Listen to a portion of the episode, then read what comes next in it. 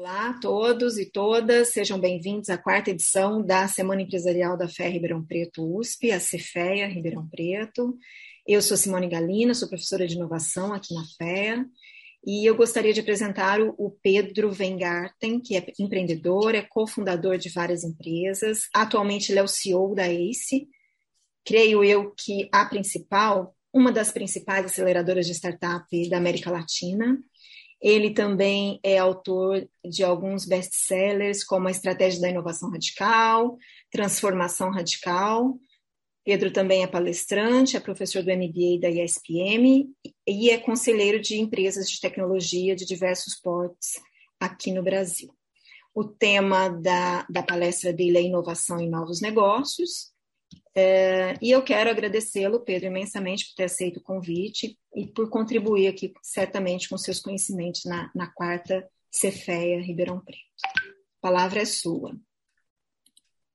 Opa, muito obrigado pelo convite, é um prazer estar aqui. Uh, eu, eu, poxa, gosto muito de colaborar com, com, com a vida acadêmica, né? Uh, sinto falta de, de, dessa, disso no meu dia a dia, né? Porque infelizmente eu não consigo me dedicar tudo que eu tudo que eu gostaria, né? Para o meio acadêmico, mas é uma coisa que me alimenta muito e, e que eu espero continuar fazendo enquanto eu conseguir, né? Porque é uma atividade que eu acho que me recompensa é, muito. E eu preparei para vocês uma apresentação aqui e eu vou compartilhar minha tela que fala um pouco sobre uh, isso que a gente está vivendo hoje no, no mundo e, e resumindo alguns conceitos aqui para depois a gente conversar. Uh, tenho certeza que a Simone uh, tem alguns questionamentos, algumas provocações, perguntas aí para a gente fazer depois. Então, eu vou tocar aqui, depois a gente conversa. Então, uh, em primeiro lugar, só falando um pouquinho sobre a ACE, né? A ACE ela tem aí já vai fazer 10 anos no ano que vem é uma, é uma empresa, uma holding, né? A gente tem dentro dela um braço de investimentos, chama Ace Startups, e já temos aí uma trajetória de sucesso bem interessante. A gente tem a Ace Cortex, que é uma, é uma empresa de consultoria e inovação. A gente atende aí mais de 100 corporações no, no, no Brasil no mundo, aí mais de 10 países que a gente atua hoje. A Future Dojo é uma empresa de educação, né, que a gente tem uma joint venture com a com a Exame, com o BTG, onde a gente trabalha o profissional do futuro, né, os novos paradigmas aí do profissional, e a gente tem um braço que cria novos negócios, que se chama Estúdio, e, e, é, um, e é uma coisa relativamente nova, né, isso, embora a gente já tenha bastante tempo aí criado uh, uh, negócios e enfim. A gente, né, sobre o Cortex, né, como eu falei, a gente geralmente ajuda os negócios em, em, em canais, em, em, na, na, parte de como, como desenvolver novas frentes de receita, como explorar novas, novos horizontes aí de, de geração de, de negócios e, e também para transformar o negócio principal. Né, são as coisas que a gente tem trabalhado. Então aí, como eu falei, bastante gente, tudo que é setor, é, empresas brasileiras internacionais, a gente já está em 15 países aí atuando hoje e começou aqui na ACE. Né? Uh, e eu, que, eu queria começar mostrando esse gráfico aqui para vocês, é um gráfico que a gente gosta muito de mostrar aqui, porque ele mostra uh, que as empresas estão reduzindo o seu ciclo de vida. Né? Esse aqui é o dado da S&P 500, que mostra a, a, uma média de sete anos, né? uma média móvel, que mostra a taxa de sobrevivência das empresas ao longo dos anos. E se a gente for olhar, as empresas, em média, em, na, em 2025, vão viver cerca de 14 anos. Uma empresa de grande porte vai viver cerca de 14 anos. A gente está investindo um monte em inovação no mundo em todo, são trilhões e trilhões sendo injetados, tanto em PD quanto em venture capital, e mesmo assim a gente vê isso. Na verdade, uh, esse é um, é um, é um subproduto desses fenômenos que eu vou falar aqui para vocês. Então, por que, que isso está acontecendo hoje no mercado? Por algumas razões. Primeiro, as barreiras de entrada estão cada vez mais baixas. A gente hoje qualquer um cria um negócio. Essa é a boa notícia. A má notícia é que qualquer um cria um negócio. Então todo mundo pode entrar em qualquer setor em qualquer, e concorrer com você. Uh, as empresas têm muito mais capacidade para escalar e criar. A gente está vendo muito dinheiro sendo jogado em venture capital. A gente pode até discutir tem uma bolha, não tem uma bolha, os valuations estão muito altos, não estão. Eu pessoalmente acho que estão. Acho que estamos numa uma, uma bolha, não acho que é um estouro da bolha, como a gente viu aí, no, mas eu acho que vai ter uma regulagem do valuation. E, e Só que, independente se o valuation está esticado ou não, o fato é que tá, a gente está jogando muitos, muitos uh, milhões, bilhões de dólares uh, em inovação. Né, para empreendedores criarem coisas novas. Então, isso também está fazendo esse dinamismo acontecer. E a gente está vendo várias revoluções simultâneas. Se a gente olhar a última revolução, né, essa revolução que a gente está vivendo começou na década de 70, por aí, e eu acho que ela vai durar mais, eh, sei lá, 100, 200 anos, eh, talvez um pouco mais, e ela vai transformar basicamente a nossa sociedade, transformar em todos os itens, todos os eixos. Se a gente olhar a última revolução antes dessa, foi a revolução industrial, a gente tinha algumas inovações, como a máquina a vapor, a organização fabril e tudo mais. E tudo que a gente está vivendo hoje é fruto dessa revolução há 200 anos atrás. O que a gente está vendo hoje não é duas ou três inovações, são várias inovações, desde genética, passando por inteligência artificial, passando pelo futuro do dinheiro, né, pelas criptomoedas. Quer dizer, é, a lista é, é enorme e a gente não consegue prever com o nosso intelecto de hoje o que, que vai acontecer no futuro. Uh, e um exemplo disso, se a gente pegar alguns, alguns negócios, né, pega o Tinder, por exemplo, que é uma, é uma ferramenta para encontrar pessoas. O Tinder ele só é possível porque ele é a confluência da mobilidade, da geolocalização, da conectividade com a banda, né? Todo mundo tem um smartphone hoje em dia, uh, da inteligência artificial que permite fazer o um match uh, de pessoas isso impacta setores uh, não relacionados. E isso que é, um, é, um, é, uma coisa que a gente está vendo. Então, ele impacta setor de bares, setores de restaurante, onde as pessoas vão para se conhecer, ele impacta casas de shows. Uh, outro exemplo é a Netflix, que é um, é um negócio que todo mundo tem em casa hoje, ou quase todo mundo tem em casa. É, ele usa conectividade, usa inteligência artificial, aparelhos né, para a gente conseguir tocar, né, faz, rodar a Netflix nas nossas casas, que até pouco tempo atrás tinha que plugar o computador aí numa placa, no HDMI. Uh, e meio de pagamento possibilita que a gente pague todo mês a assinatura no cartão. Agora, uh, isso impacta os cinemas, impacta a TV aberta, TV a cabo, uh, impacta o mercado publicitário. Quer dizer, a gente vê o efeito da Netflix não se restringindo a um quadradinho, né? Isso uh, uh, a gente vê no mercado da música também. O mercado da música foi completamente reconstruído. Se você olhar de 10 anos, de 20 anos para cá, uh, a música era basicamente CD e hoje ela é outro negócio, né? Depois teve, teve a pirataria no meio do caminho com o Napster e, e, e, e depois os serviços de streaming recompuseram completamente esse segmento. Uh, e isso a gente pode olhar para todos os setores uh, uh, que estão sendo impactados pela inovação, algo parecido, não necessariamente nesse tempo, mas algo muito parecido com isso. E o, o, a concorrência, né, quem são os nossos concorrentes de fato, está ficando cada vez mais difícil de entender. Se a gente olhar esses três caras, né, Rappi, iFood e Mercado Livre, quando eles estão falando de entrega de supermercado, os três entregam.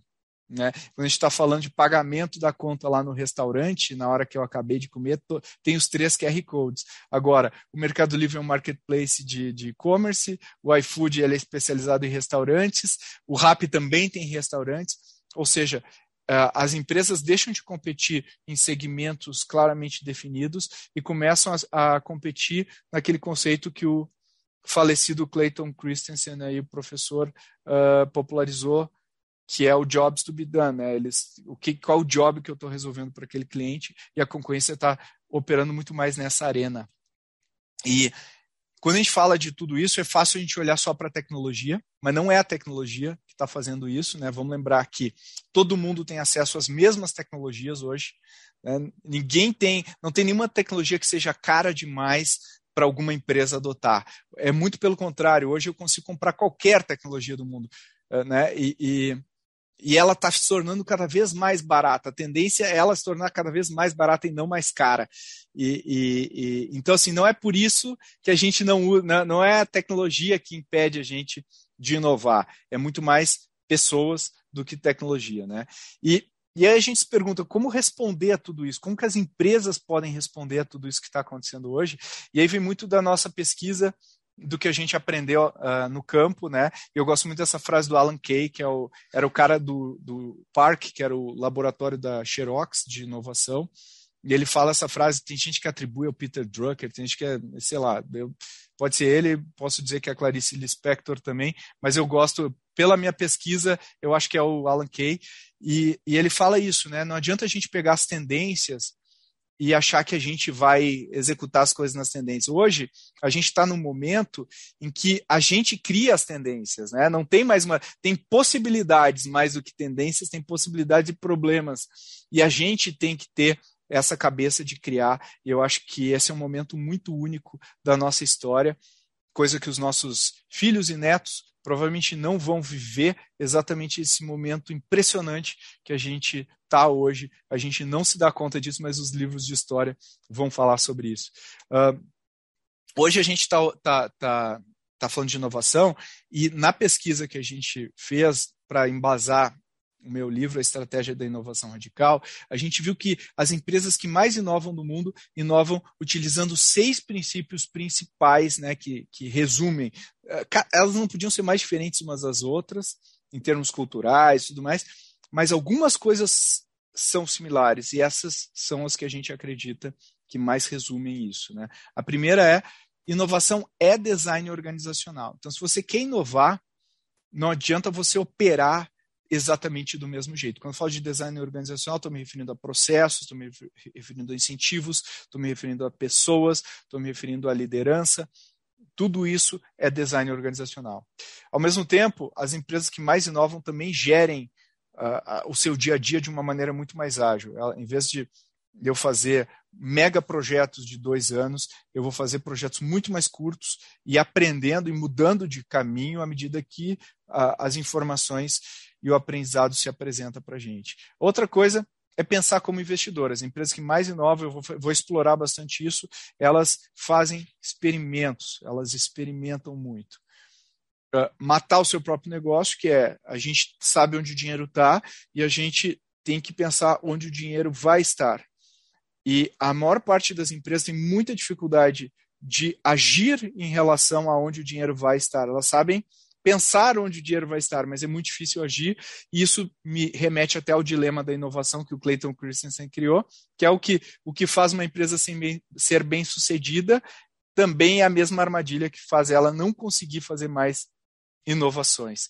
E, ao mesmo tempo, trabalhar com parceiros para ganhar velocidade, conectar com parceiros para a gente conseguir chegar na, na, mão do cliente mais rápido, o que me leva ao último, que é centralidade no cliente, cliente no centro da equação. As empresas que mais inovam são, são como nas palavras da Amazon, obcecadas com o cliente. E aí tá tudo nesse livro, né? Incentivo todos a comprarem. Tem dois filhos pequenos, importante aí para a família, na brincadeira.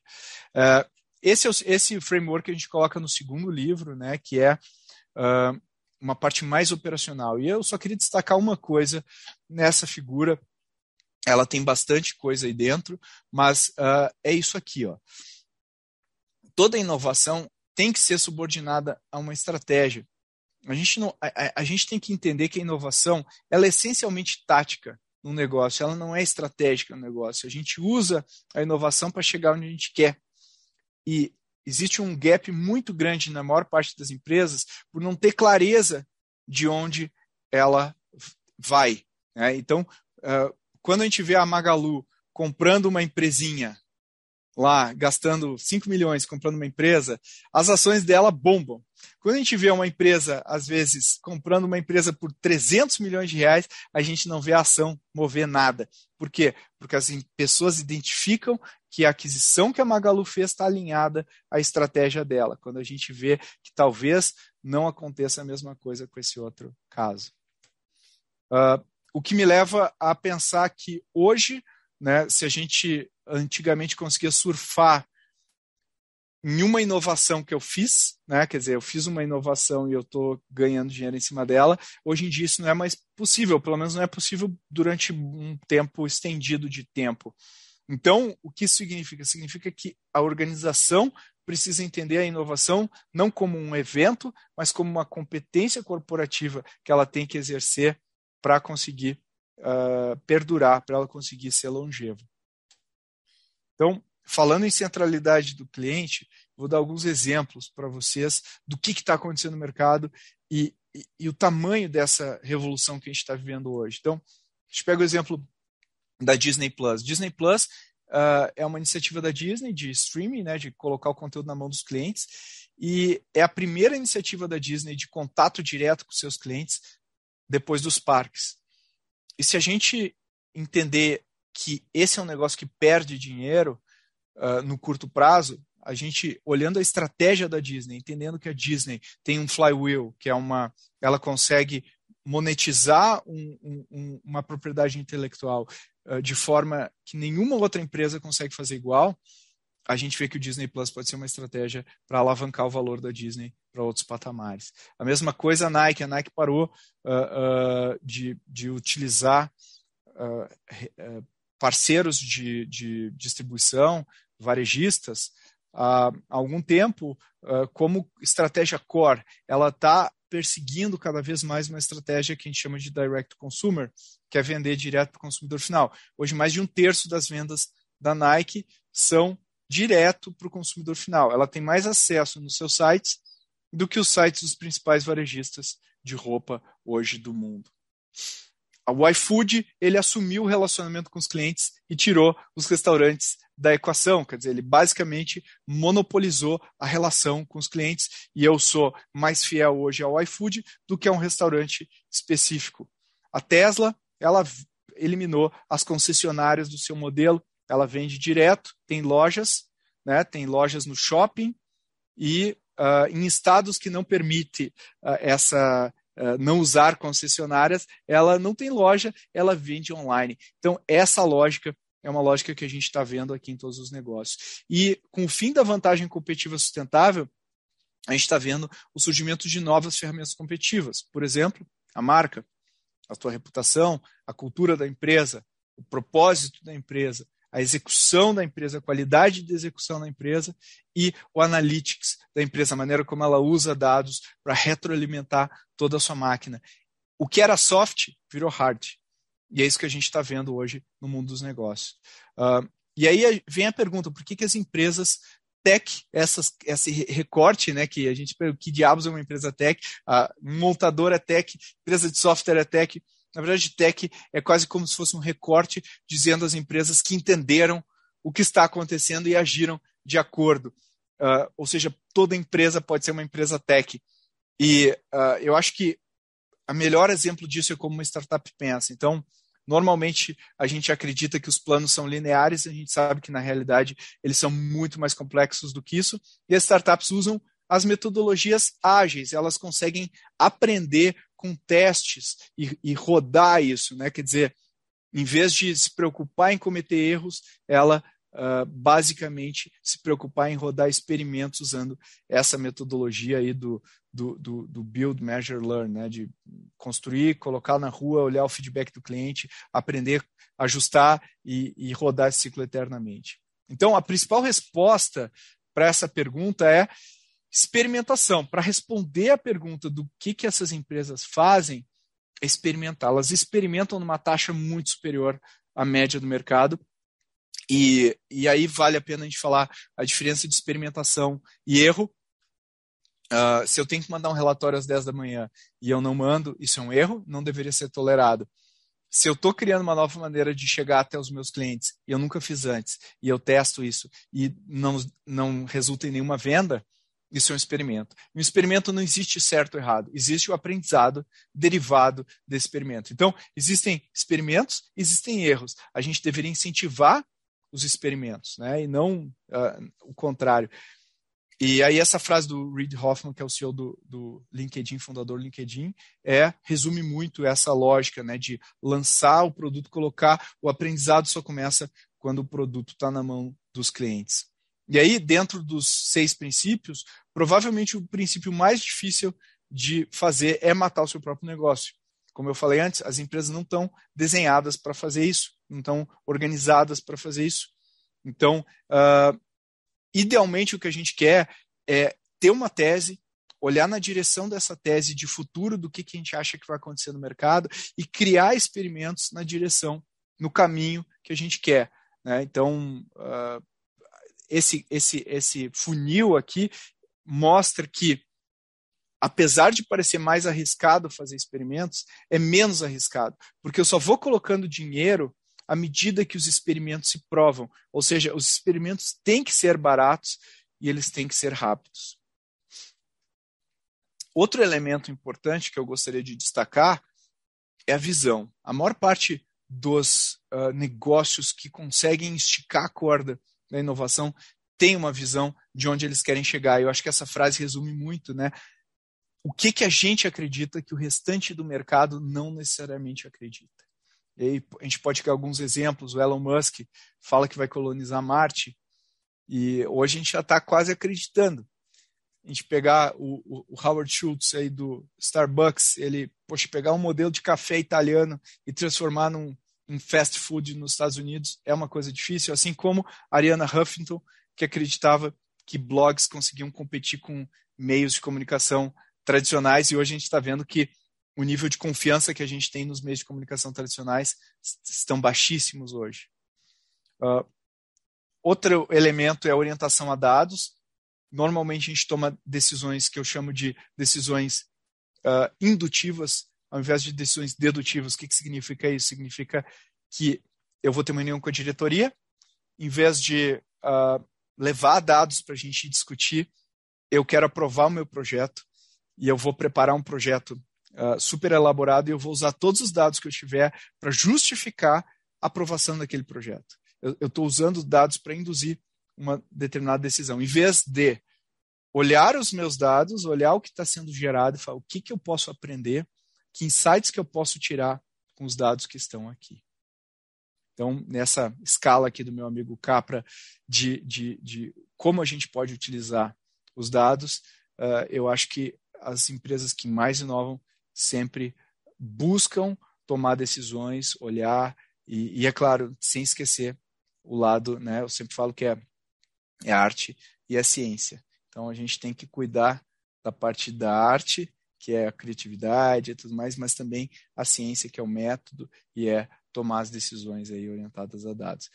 E por último, para fechar, para a gente começar o debate aqui com a, com a professora Simone, vou fazer alguns pensamentos aqui para fechar sobre, sobre tudo isso.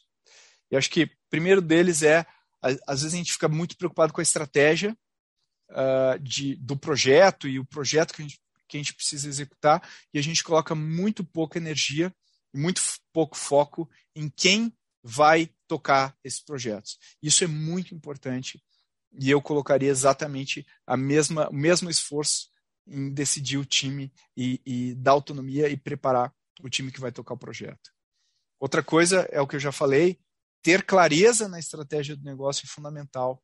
Se a gente não sabe para onde a gente está indo, como que eu vou criar um projeto de inovação que responda a isso, né? paciência e pressa ao mesmo tempo, que é uma coisa interessante, porque ao mesmo tempo que a gente tem que ter pressa na execução do dia a dia e disciplina e fazer as coisas andarem, a gente tem que ter paciência na construção do negócio.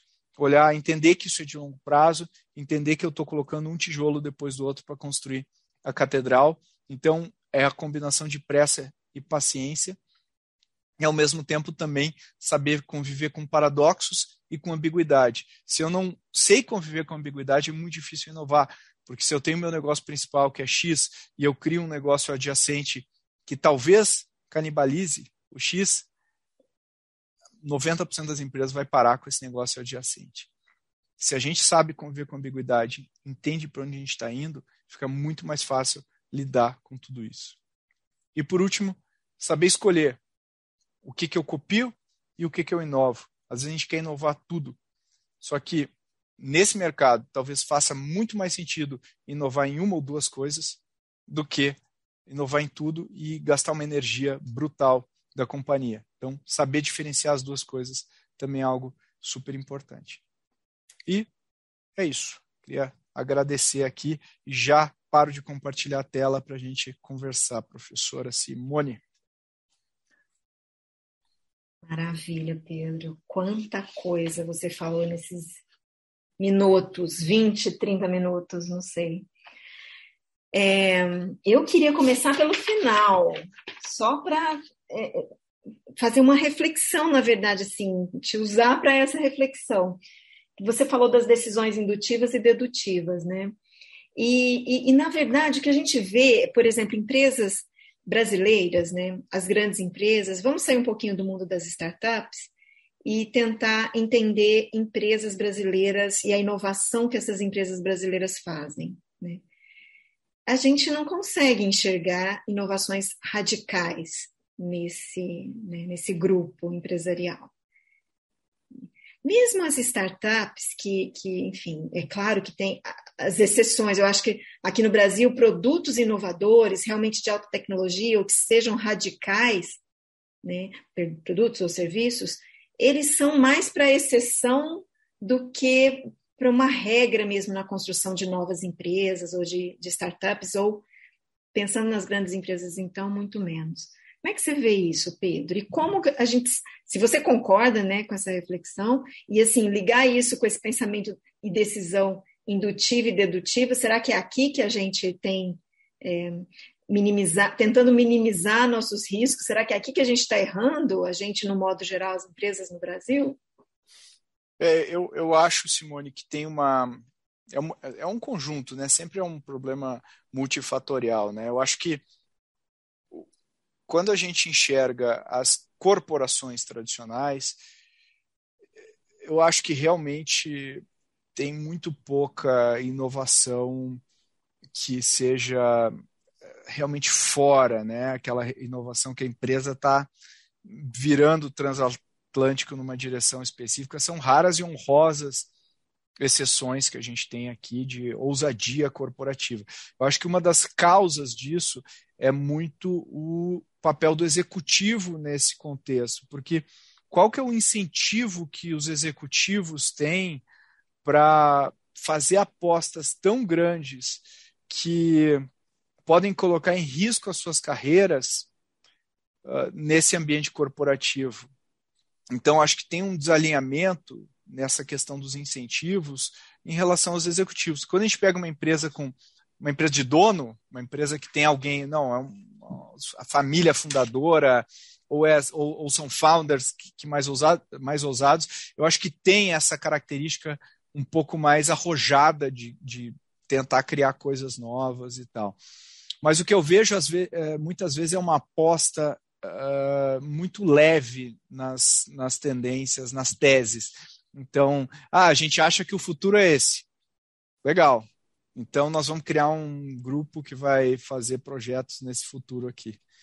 Mas é, o futuro não é tão futuro assim. A gente está falando de três anos, a gente ia colocar mais investimento, mais recurso, mais atenção, mas não fica. Então, fica uma estratégia pequena, e aí o que acaba acontecendo, os empreendedores do outro lado, os empreendedores brasileiros, agora a gente está vendo.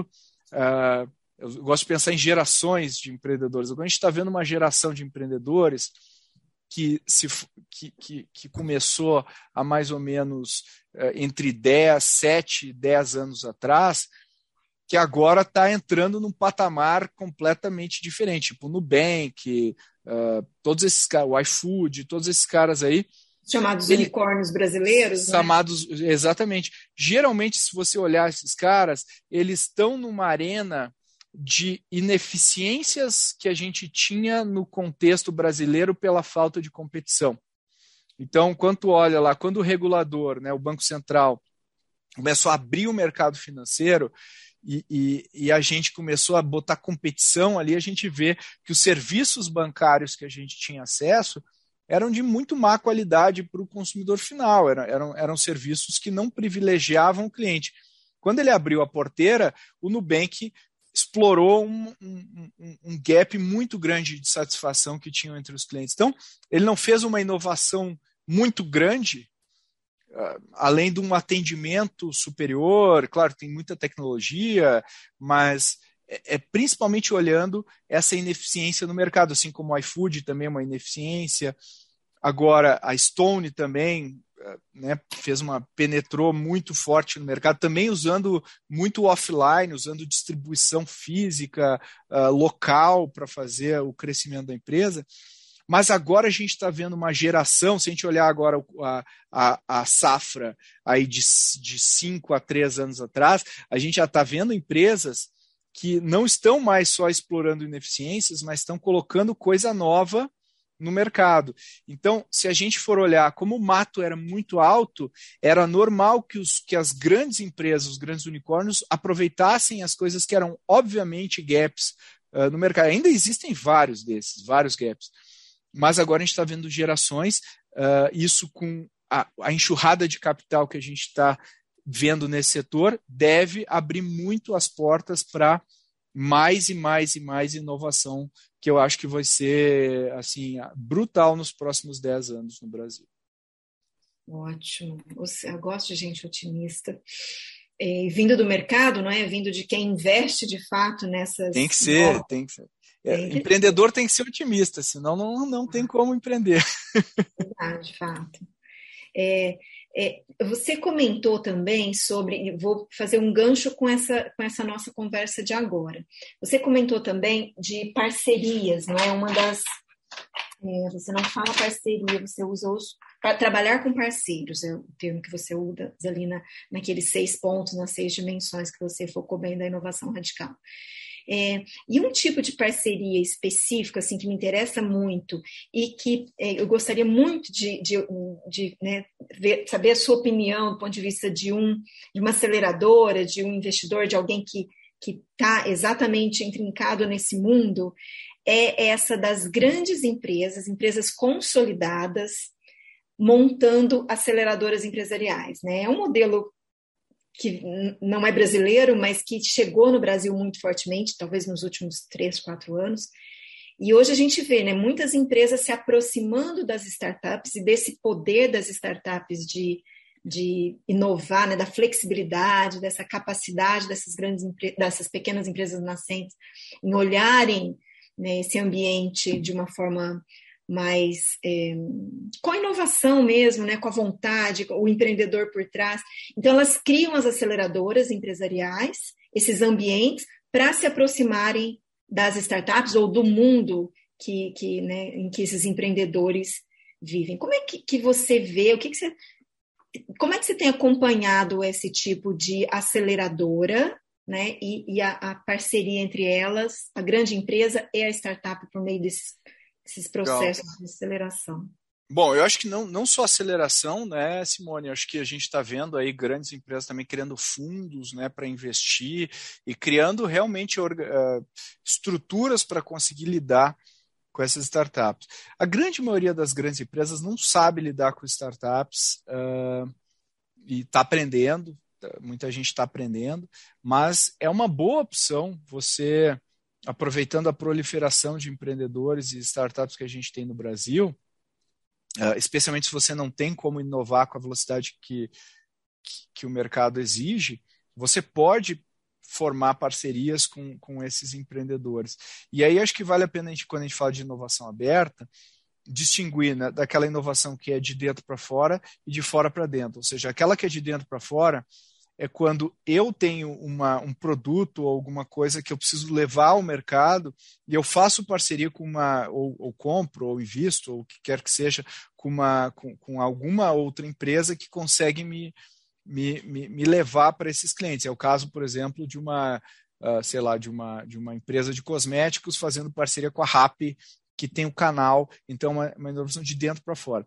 A inovação de fora para dentro é aquela que eu não tenho esse produto, eu não tenho essa capacidade e eu trago alguém para me ajudar a fazer isso acontecer.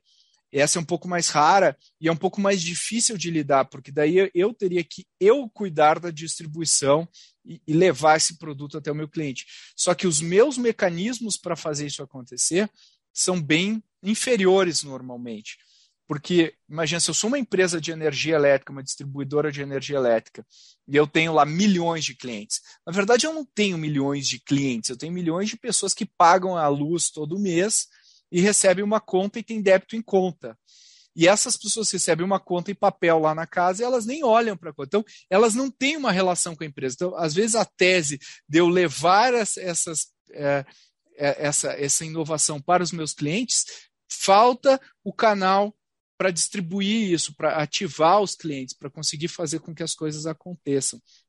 E é um grande desafio para a maior parte das empresas fazer isso acontecer. Eu acho que elas estão estão evoluindo nesse, nessa escala uh, e algumas estão fazendo isso muito bem, mas uh, são exceções. Por enquanto, a gente está vendo a, a, elas aprenderem rapidamente que essa é uma alternativa muito boa. Uhum. E, e, e, além dos fundos, né, essas aceleradoras próprias, então, grandes empresas, poderia enumerar aqui uma, pelo menos uma dezena, assim, facilmente, mas, que estão criando esses ambientes, né, esses espaços físicos até, né, para que as startups entrem. Né. Cada uma tem o seu modelo de que a gente chama de aceleração, mas de acompanhamento, você vê então esse modelo como um modelo promissor, de fato? Assim, do ponto de vista tanto do empreendedor quanto da grande empresa, né? A gente está falando muito da grande é, empresa, mas do empreendedor nosso, aqui, aluno da USP, que está pensando em montar um negócio, ver uma oportunidade, sei lá, de se colocar numa dessas aceleradoras de grande empresa, você vê isso é, eu, eu, eu, acho que aceleradora de grande empresa eu teria, eu, eu pensaria, né, uh, uh, o que que eu tiro disso, né, assim, porque eu acho que programas que talvez me conectem com a empresa sejam. A gente tem que pensar o que, que faz sentido. Eu vou te dar um exemplo prático. A gente criou um programa que não é nem um programa de aceleração, um programa que a gente chama de potencialização, junto com o BTG Pactual, que chama Boost Lab. É um programa que já está, entra no quinto ano dele.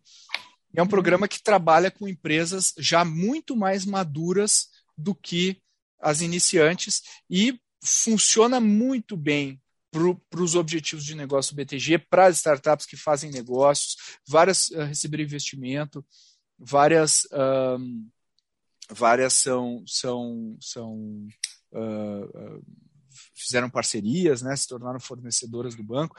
Então, acho que vai, vale avaliar muito se faz sentido para os empreendedores pelo momento que eles estão e o que, que eles tiram dessa relação com as empresas. Né? Então, a gente uhum. acredita muito nisso ser muito bem feito, muito bem estruturado.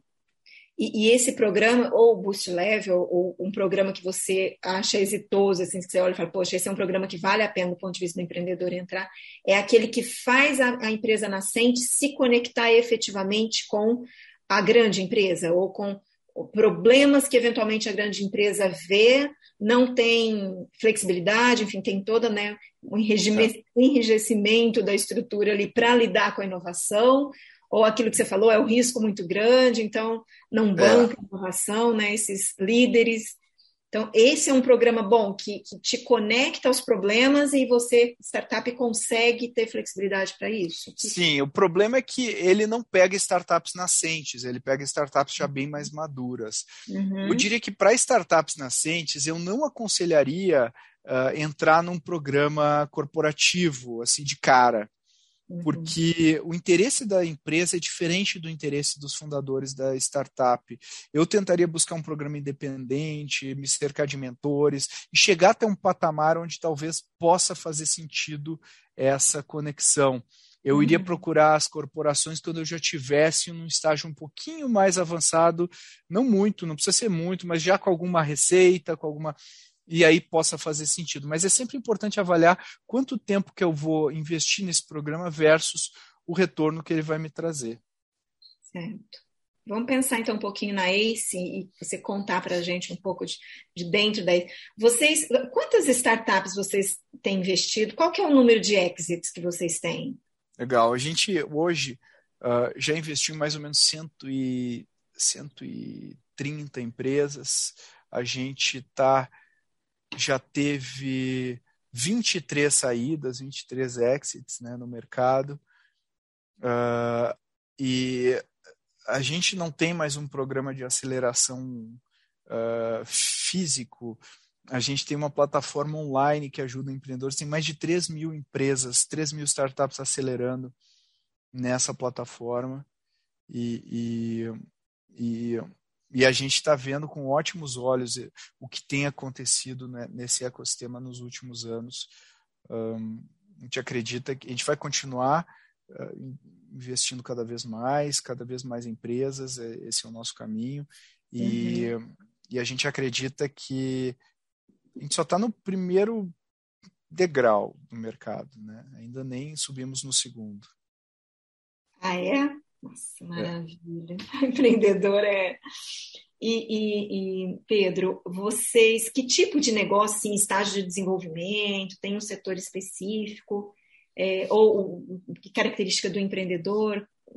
É, a, gente, a gente, a gente uh, gosta... estar entre essas 3 mil aí, vamos supor que os alunos... Ah, aqui... Lá, lá, lá é livre. acelerar.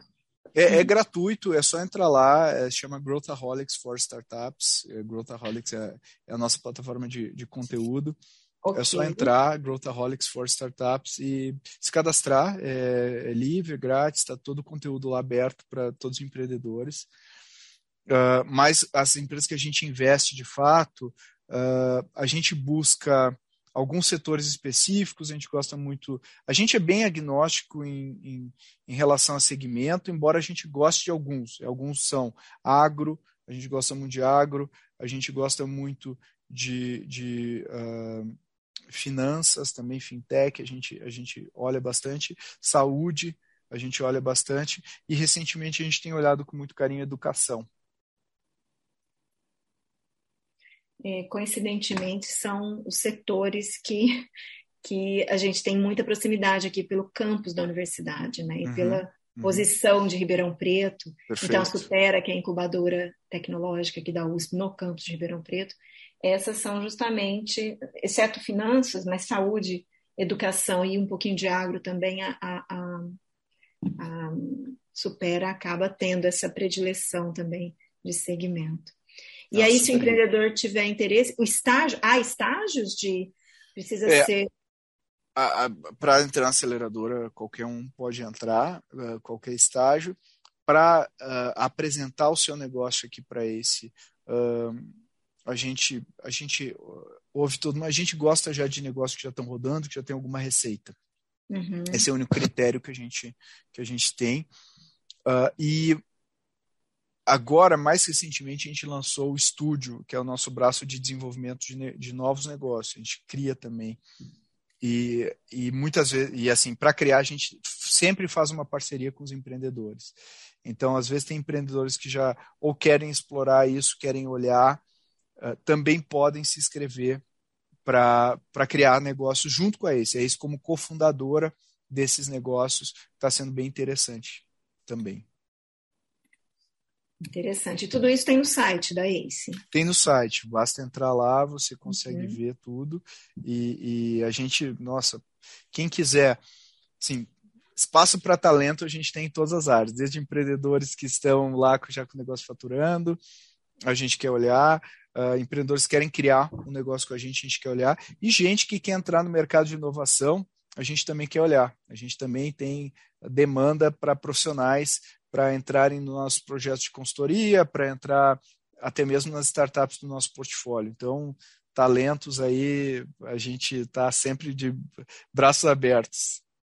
E quando você fala profissional de inovação, você está pensando só em, em, profissionais, cursos de, de, ligados à tecnologia, engenharia? Não. Né? Administração não. também, que pense qualquer na gestão curso. da inovação, qualquer curso. A gente tem desde advogados, biólogos, Uh, não interessa a idade, a gente tem pessoas de 60 anos, a gente tem pessoas de 19 anos, a gente tem.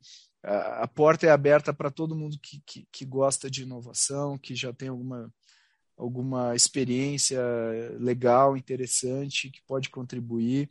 E experiências diversas são sempre o que a gente busca. A gente gosta de gente de tudo que é background aí, porque enriquece. Inovação precisa disso, né? Sem dúvida, a diversidade é uma das bases, né, Alida? Exatamente. Conseguir né, sair do senso comum. É, bom, então pensando nesse jovem aí, os nossos alunos aqui da Fé, da graduação, ali pelos 19, 20 anos, É, que habilidades, especialmente as soft skills, você sugere, se você acredita que eles deveriam cuidar para desenvolver nesse período aí de faculdade ou pouquinho depois? E como que eles poderiam fazer isso, Pedro? Bom, em primeiro lugar, eu acho que eles têm que ter um pouco de, de paciência, né? Os, os jovens, às vezes, muito, querem ser, né, fazer tudo em três anos e é uma jornada, tem que tem que ser uma jornada. Uh, mas eu acho que os skills são principalmente capacidade de aprender muito rápido, conseguir uh, pegar um conceito novo e, e aprender muito rápido, uh, capacidade de executar as coisas, treinar a execução, saber colocar um projeto no ar, projeto do início ao fim, saber se comunicar muito bem, saber falar, saber se comunicar, saber escrever, Uh, isso é fundamental. E, e, eu acho que eh, esses jovens deveriam treinar e se expor em situações onde eles tenham que exercer liderança, eles tenham que liderar. Eu acho que isso vai treiná-los desde cedo para esse paradigma. Porque eu não falei nenhum hard skill aqui, né? Só falei soft porque é isso que é isso que importa. O hard a gente aprende. Se a pessoa sabe aprender rápido, o hard skill ela vai aprender. Né? Ótimo. É, eu, eu, assisti uma palestra sua em que você se define como Pedro empreendedor e você fala que é competitivo, razão, e você também se, se define como o Pedro educador, que é mais coração, é sonhador.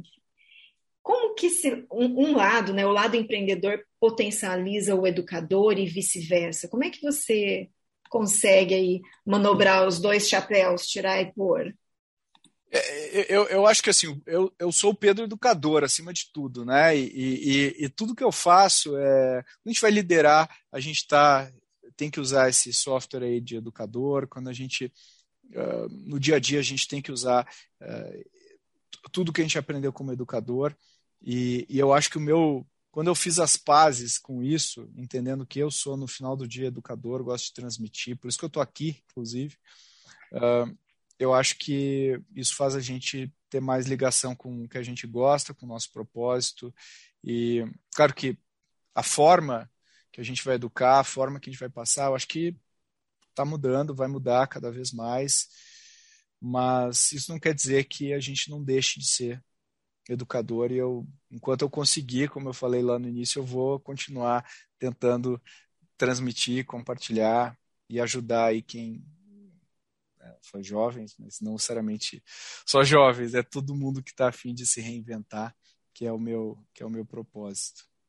E assim, em nome da universidade da faculdade, eu já deixo o convite, você está super bem-vindo a estar com os nossos alunos, a, enfim, estar conosco aqui nesse ambiente que é, né, ambiente de educação, mas é um, um ambiente bastante rico e é, diverso, cada Eu vez adoro. mais a universidade diversa, né, o que é bom, a gente está tendo entrada de alunos assim, uma diversidade bastante grande, muito, muito interessante. Eu acho que isso enriquece, enriqueceu ainda mais a, o nosso ambiente aqui nos últimos anos. Então, super convidado, viu, Pedro? Vai ser um prazer. Eu adoro interagir com quem está com fome de fazer coisa nova, então vai ser um prazer. A, a, aqui a molecada tem fome de aprender e de, de construir, de, de transformar, viu? Acredite. Boa. É, bom, eu tenho ainda alguns minutinhos, eu vou fazer uma pergunta específica sobre um tema que também eu vi em uma de suas falas, né, um de seus suas palestras, que é uma característica da cultura brasileira de acreditar num salvador. Né? A sua frase foi: não existe uma bala de prata que resolva sua empresa. E ela me chamou muita atenção porque a gente vê em várias, né, em várias dimensões dessa cultura brasileira estar aguardando por um salvador, né? alguém que vai me tirar, que vai salvar minha empresa, que vai resolver minha vida.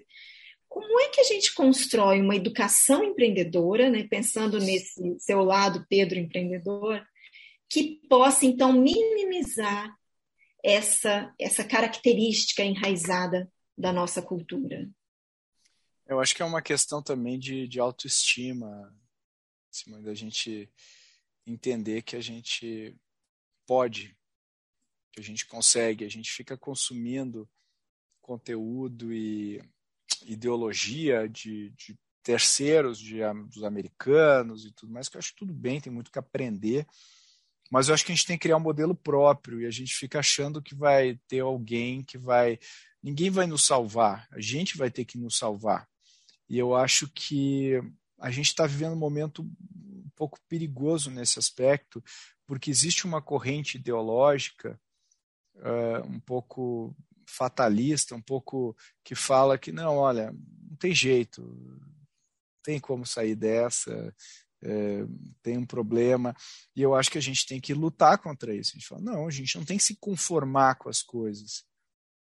Uh, a gente não pode se conformar com isso, a gente tem que conseguir uh, mudar o, o, o, e não precisa todo mundo mudar, a gente precisa de alguns agentes que estejam dispostos a, a correr risco, seja isso que signifique. Né? Meu conceito de risco é bem diferente do que a média, e eu acho que tem essa, essa abertura para criar o novo e não necessariamente copiar.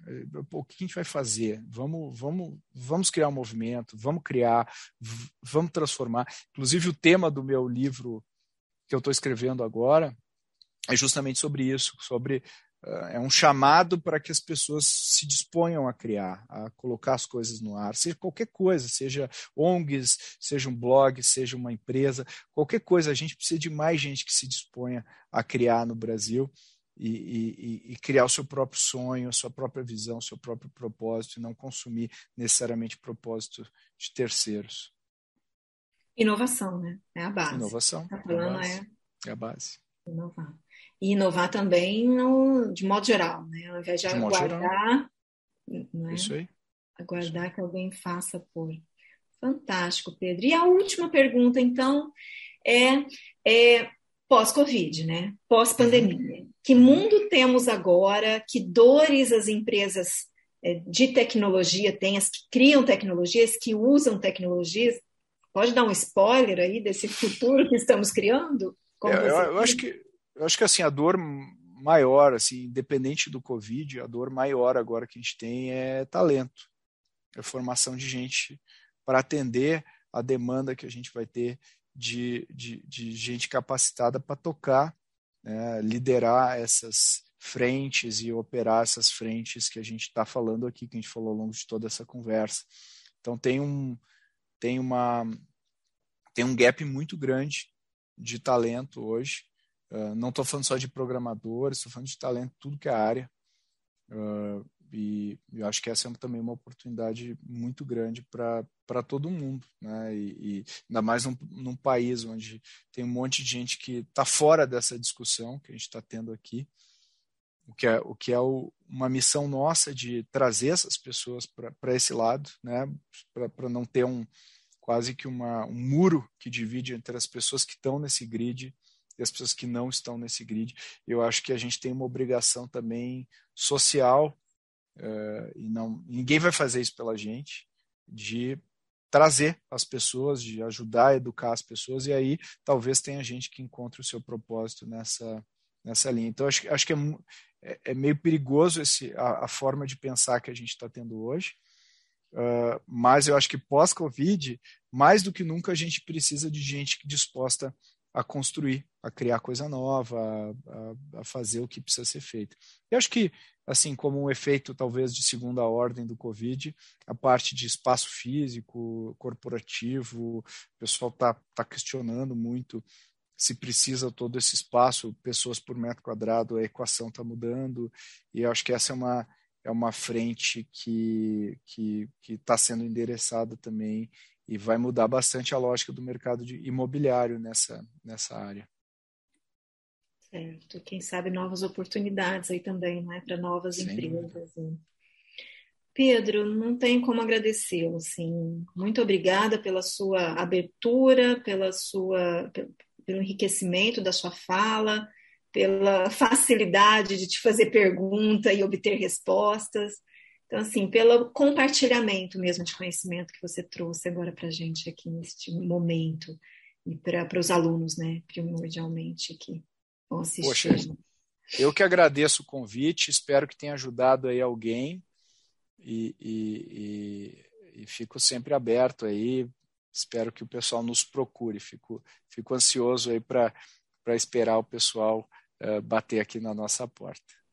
Muito obrigada. Então tá lá, pessoal, o convite, vá no site do, da ACE, procure informações e, enfim, conectem-se. Conectem-se. Obrigada, Pedro. Este é mais um conteúdo produzido pela Faculdade de Economia, Administração e Contabilidade de Ribeirão Preto, a FERP USP. Veja todos os nossos conteúdos em vídeo em nosso canal do YouTube ou acesse o site media.ferp.usp.br para acompanhar também nosso podcast.